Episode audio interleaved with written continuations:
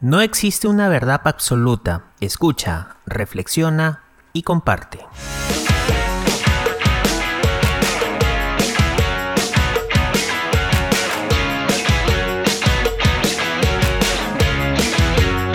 Opínate.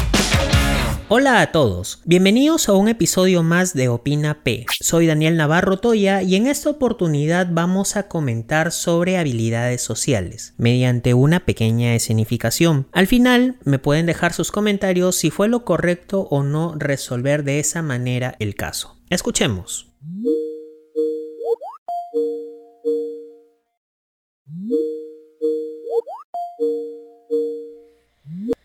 Profesor, buenas tardes. Quisiera hablar con usted. Es un tema muy complicado. Usted me inspira confianza y realmente espero que me pueda orientar. Hola Daniela, ¿qué tal? ¿Cómo estás? Cuéntame. Lo que pasa es que hay una situación complicada en mi casa. La economía no es la mejor y por otro lado mi salud se ha venido desquebrajando por efectos de la pandemia. Y la verdad, sí deseo continuar con mis estudios, pero estas situaciones me hacen replantear en si seguir o dejar la maestría. Mmm, comprendo. Se ve un poco complicado, pero tratemos de darle una solución antes de tomar como iniciativa el abandono. ¿De acuerdo? ¿Cómo te fue el ciclo pasado? Muy bien, profesor. Me ha gustado mucho el curso de liderazgo y aprendizaje centrado en el estudiante. Aprendí mucho en ese bloque. En los demás cursos igualmente me he sentido bien. No se ha sentido mucho la presión. Ok. Bueno, entonces, este semestre prácticamente las emociones te han jugado en contra, ¿verdad? Algo así. Eh, después del COVID he quedado con secuelas que no me permiten hacer las cosas con normalidad.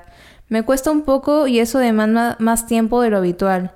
Aparte, la situación laboral es inestable. A veces hay trabajo, en otras veces hay que procurarlo. Los ingresos y los ahorros han bajado considerablemente. Claro, es comprensible. Eh, te voy a aconsejar lo siguiente. Primero, tienes que cuidar de tu salud, que es lo más importante. Los estudios tienen que esperar, ya que sin salud nosotros no podemos hacer nada.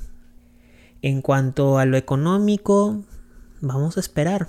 Tienes que esperar. Como tú bien mencionas, hay que procurar. Pero de todas maneras, insisto en el tema de salud tienes que estar en óptimas condiciones en cuanto a salud física y mental.